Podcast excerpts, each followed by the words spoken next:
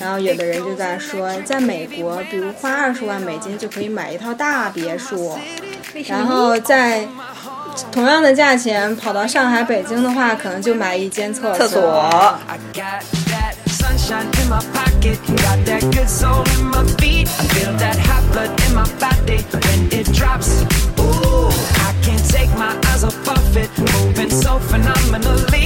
The way we rock it, so don't stop. And under the lights, when everything goes. 所以之前就有小伙伴给我们留言说，为什么他们一发大火，所有房子都烧掉了？为什么他们要用木头建房子呀？already know. So just imagine. Nothing I can see but you when you dance, dance, dance. Feel good, good creeping up on you. So just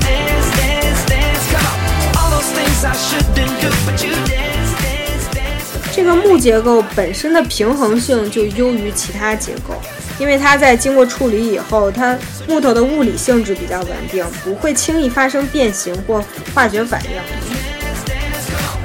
Ooh, it's something magical. It's in the air, it's in my blood, it's rushing on. I don't need no reason, don't need control. So high, no ceiling when I'm in my zone. Cause I got that sunshine in my pocket, got that good soul in my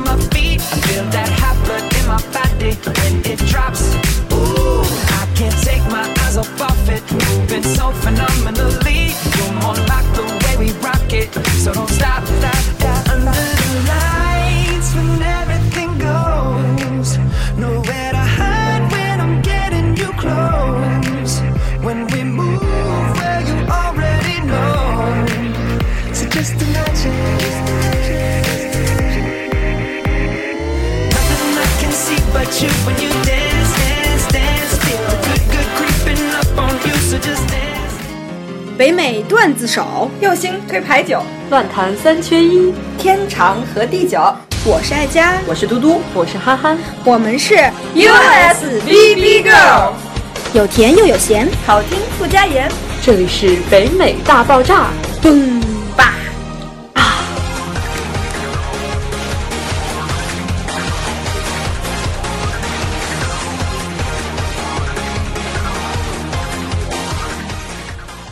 大家好，欢迎收听最新一期大爆炸。北美拆房队，对，今天我们聊一聊这个大家有的有部分人感兴趣的话题，就是关于这个美国房子的问题。对，因为呢，你想，网上时不时的就会传一下，比如说什么中美房屋大比较啊，然后有的人就在说，在美国，比如花二十万美金就可以买一套大别墅，然后在同样的价钱跑到上海、北京的话，可能就买一间厕厕所对，然后呢，我们今天就想来科普一下关于美国房屋的一些事情。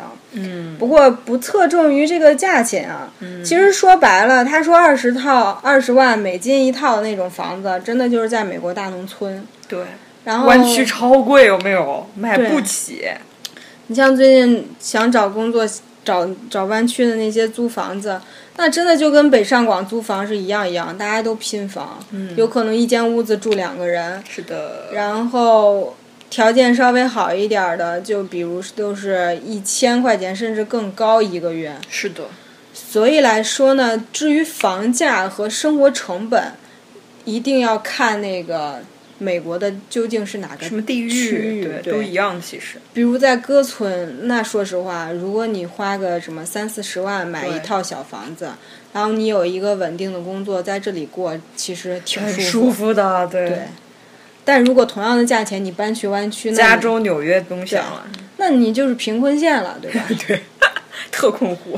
所以有时候我们对待这些新闻和文章，一定要成辩证辩证的看，哇，最近我们成长了。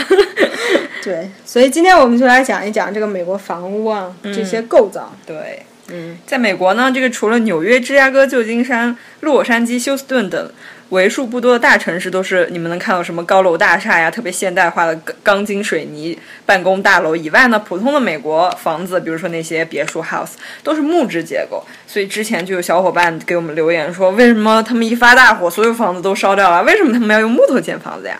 然后其实是因为气候的原因，南北差异呢，美国房子的外形风格是特别特别不一样的。比如较寒冷的地方，为了保暖起见，它的房顶就是比较尖，然后便于积雪融雪。然后房瓦多为特种加厚的混制的小片油毡，嗯，对，这个比较绕口。要死了都。然后还有阁楼啊，什么 loft，天花板也特别特别低，然后都是为了保暖。南方地区呢，它就房顶就是平缓的，然后像北京四合院的，就是顶上的瓦一样，然后防晒性比较强，室内天花板呢比较高，然后也比较凉爽。唯一一点好处就是在美国这边，就跟中国那种很旧时代一样，你买买房的时候可以是买一块地。然后在那个地的基础上，你找设计师去设计，然后把你的设计图纸通报给政府以后，你就可以自己盖了。所以不存在像我们大城城市里面那种楼房的性质，比如会有一个限高这个关系。这边是尽量能高就高，所以一般就而且美国人比身材魁梧。他一般房子真的就整的跟个宫殿似的，就家里条件比较好的话，人家也不用说一定要盖几层楼，就反正这片地是你的，你可以往下凿凿个地下室，你也可以往上盖一个阁楼，对。对，随意啦。但就是比较常见的都是那种木质结构，虽然这个风格迥异，但是木头是美国房屋中的主要原材料。你像个酒味般缠绕我的心，什么时候曾经都缺了你？你像个血星，总和我逆向而行。除了地基以外啊，这个地基一定要咋打好，尤其是地基要是木头的话，地下室没人敢住了。对，你看。并且呢，实践证明木结构的房屋是现代房屋结构中最经久耐用的结构之一。然后历经数代人居住，状况仍然良好。是的，这就为什么美国其实放眼望去，大部分的房屋都是大房，都是木头结构制成的。我觉得其实有有一点原因，是因为在美国，像那些建筑材料真的挺贵的，尤其是那些砖头，它不像国内嘛。你像那些砖，我们国内制造的时候，好多都是直接把山就挖了，凿山、大山，尤其是像那些什么石灰岩的那些山，经常就是一挖一一片山就没了。美国这边很少，美国这边其实资源多，但是他们很少去用，所以他们就利用现有的比较环保性质的资源，就尤其是像这种木头，电线杆子也是木头，对。其次，另外一点是因为，我觉得美国，它不需要盖高楼大厦，嗯，对，它不需要太多的稀嘛，对对，这么钢筋混凝土，你在美国就随处可见，比如三层楼的那种高度就有电梯。像一般的学生公寓或者好一点的公寓，它基本上能盖上三层到撑死四层就已经很不错了。电梯，所以他们不需要太多的那些比较坚固的承重。对。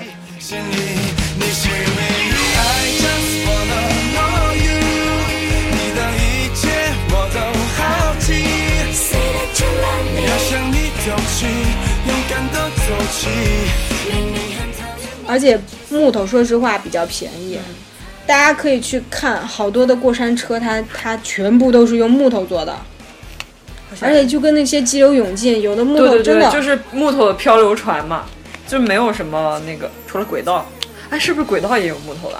它轨道会会架一个那个钢，对，我觉得应该是里面会有一个，因为要导电嘛，有的东西。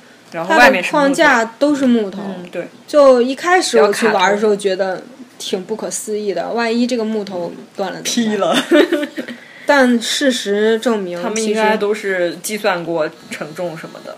然后当时我们也存在一些问题，就是说如果用木头做这些房屋的话，岂不是很容易失火？嗯。更何况我们之前经常会说那个日本嘛，因为地震多，对对对所以它用用的木头多。但是在美国，它又不是那种多震地态，对。就一旦失火了怎么办呢？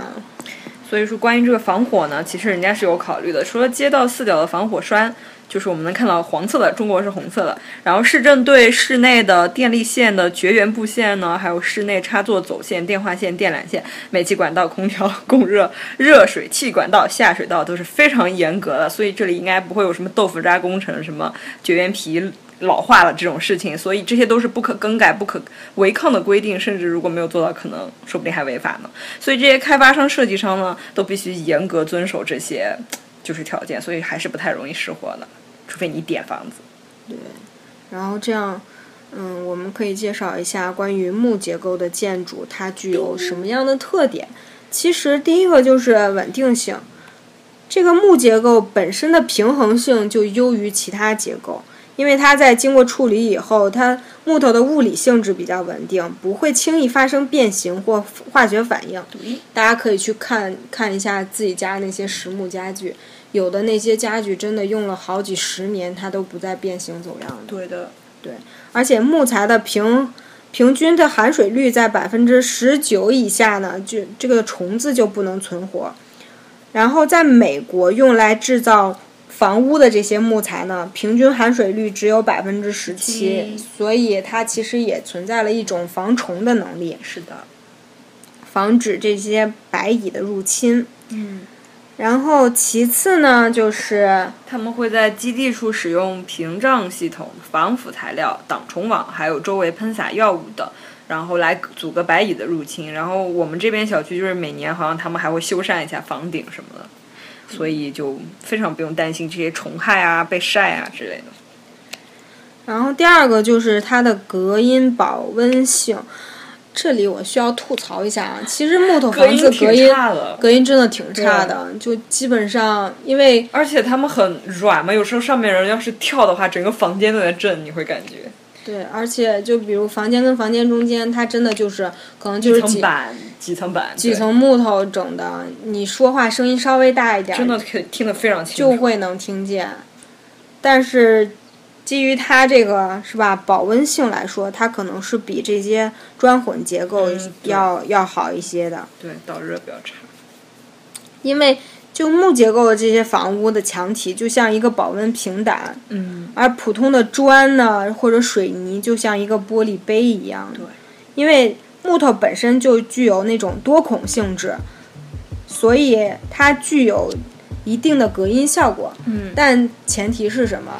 就是你用的木头比较厚，比较好。但像是框架结构不会用那种特别好的木头的，应该。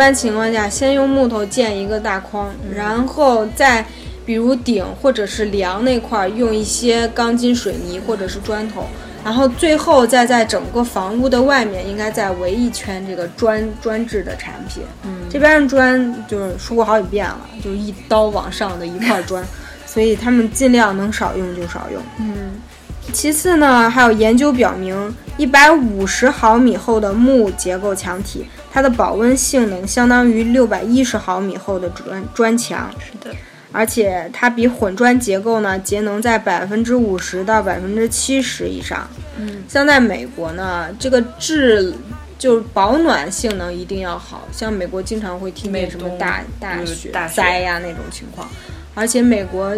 不像国内有集体供暖这个说法，基本上就是自己家要么开空调，要么就用那种煤气，嗯，然后制制热，所以保暖性能对于美国的非常居民来说比较重要。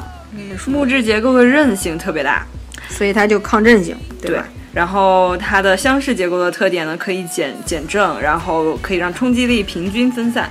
木质结构呢，还因为它自身的这个重量比较轻，然后又比较有弹性，这是真的。我刚刚说了，楼上跳你真的能感觉到房子在震，所以它周期性疲劳、破坏等它对周期性疲劳和破坏这些呢都有很强的抵抗能力，所以在大震和强震中呢，就是耐震性就比较强啦。然后日本政府在神户大地震后，明令所有的民用住宅必须采用北美的木结构房房屋，依据就在于此处。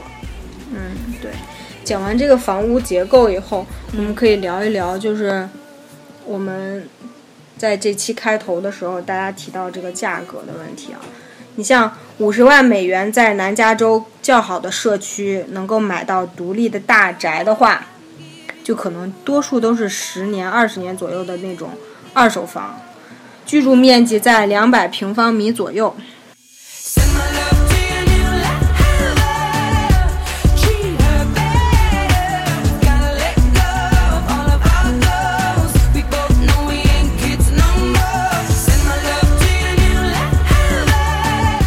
果在三十万元能够买到比较合适的住宅的话，基本上就是一百五十平米以下的二手房，不能说是二手房，它甚至就是那种 N 手房。因为在美国来说，你买一块房屋，你就相当于有了那种永久的拥有权。拥有有这个权利的同时呢，你每年还要给政府交一定的税额，然后保持你这个房子的占有率。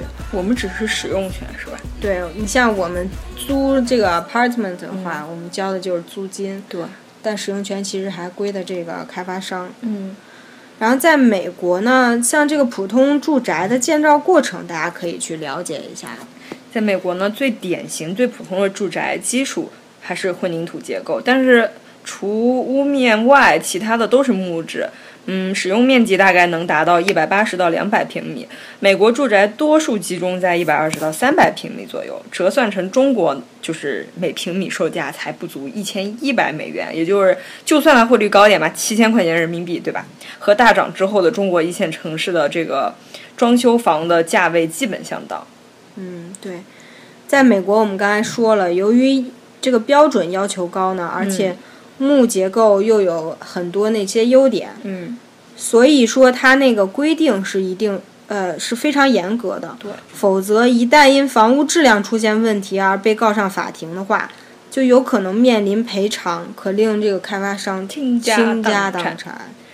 然后在美国呢，住宅有四种形式，一种呢是独门独户式的独立住房，就是相当于中国的别墅，前有前有花园，后有院，然后四周不与任何其他建筑相连，就是独栋嘛。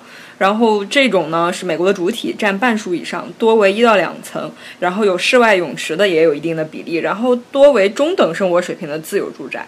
第二种呢就是小型公寓，占的比例也比较大，百分之三十到四十都是这种，多为三层建筑，然后基本上两户四户，最多是十户的左右，然后基本上为出租。然后我们现在住的就是这个样子。学生三层，然后一层三三间，就是这样。然后呢，第三种就是大型的公寓式，这个比例就很小了，就是五到六层的建筑，只供出租出租用。然后这个应该多集中在那些大城市。，然后就有点像香港啊、中国啊这种，因为你、他们不愿意盖那什么十二层电梯房，然后给你住，就基本上没有人住这种地方。最后一个就是豪宅喽，占地也很大，然后一般一到两层，周边神马都有，请去白宫逛一圈。对，类似于那种情况。像美国主流的 house 类嘛，它那个住宅风格，这个格局其实跟国内差不多，只是就是更简洁、实用一些，就是横平竖直，很少有那些拐拐拐，就是弯弯角角那一类。如果想要找出差别来说，就是说厨房一般都是开放式的，就不像我们国内好多房间基本上是厨房要给自己留一个门儿的，就怕油烟嘛。但美国来说，因为美国人很少去煎炒烹炸，对，对他们撑死就是煮一煮、涮一涮有涮，个大烤箱，对，所以很少有油烟，所以他们那种情况基本上就是开放式的。是的，时而进展，时而退缩。谁丢出这个复杂无解的习题？这篓里囤积许多错误，尝试睡去，习惯跟着表格前进。忘了另外呢，就是每个卧室都设有衣帽间，然后几乎没有人使用大衣柜。它这个衣帽间相当于就是跟卧室相连，可能有门儿或者是没有门子。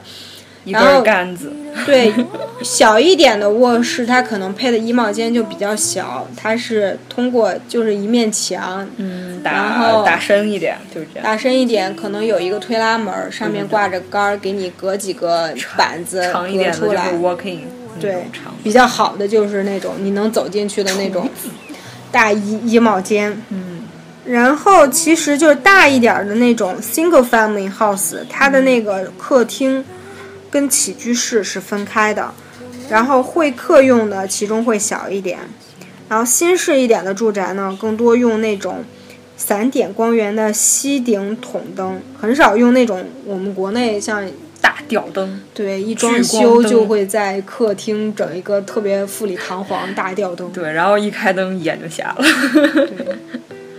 你像在美国比较常见的那种独立的 house，它都有那种地下室。是第一，对，但是他们地下室呢，一般都不装修，有点像储货仓那样。然后主要是用来放置采暖锅炉呀、冷冷气机、洗衣机、烘干机等设备，放一些杂物。当然，也有一些人就享受生活一点，改造成视听室啊、健身房和客房，但是都不会精装修的，就没有必要。对。一般而言呢，开发商批量建造同一设计标准的别墅，要比单独这个建造的别墅价格低不少。所以说，就是在购买房屋的时候呢，他会对房屋的精装修，并且经过了有关部门严格检查，才会去验收。很多时候呢，美国人其实是自己建房，也就是自己当自己的开发商嘛。就买下这些土地以后，就像之前说的，然后设计好了以后，然后自己去找那些施工队，然后去施工，这样自己随时随地就可能去发表一下意见、修改一下什么的，而且特别有成就感。像美国，像这种，例如 Home Deposit 或者 Lowe's，就跟国内那些家装城似的。它真的，只要你想用到的关于家居一类的，通通采购，自己可以通通都有。对，你的过往，我停止剪掉自己，字里行间沉几年，好多风趣，从来没人能完美阐述得到。而且像那种大型的那种量贩式超市，比如 Whole，呃，这个 Costco 啊 Costco，Sam's Club，啊他们也有好多的那种材料。就比如真的，你就可以能买到那种毛坯的那种木头，甚至于各式各样的仪器、呃设备，什么电钻、钉子啊，大小尺寸应有尽有，精确到没法再精确。是的，就比如我之前说过，我搬家的时候，墙上被以前室友留下来的那个凿了个洞，我需要自己去补。补。然后所有的原材料，什么腻子呀，然后铝铝片呀，什么滚油漆的那个滚筒啊，甚至于油漆，它真的能精确到跟你一模一样，它可以让你去试色、去比对，嗯，而且它关键是一站式的要求。是的，你去那块儿，然后你能在一个大型的商场里买到你所有的。基本上就能买全了，对就不用跑到这家在那家。像像国内感觉就是建材是一块建材城家居城对是一块，然后什么灯饰城，对对对就是各种各样的城。哎，它可能地理位置相对于 在一大片，但它并不是。得对，不是一个片区，你还得去花鸟市场逛一逛，淘点个瓶瓶罐罐回来。对，在美国，他们侧重于自己去动手，往往有的人会配有车库，他的车库简直就是自己一个车大工具箱，，对，操作间就是应有尽有，自己想干什么就干什么，而且他们还普遍侧重于自己去修车。是第一。所以呢，对于美国房子，我们今天就可以简单的给大家介绍一下，因为毕竟，嗯，我们中间还没有人在美国买到房子的。很穷的 如果我有机会能够找到我那个已经买了房的那个小小伙伙伴，如果有幸是吧，还能再碰到那个小伙伴，我们可以请他来聊一聊关于在美国买房一系列的事情，包括家居啊、购置啊、北京遇上。西雅图，顺便给你们捞一个男朋友。好啦，今天我们说到这儿啦。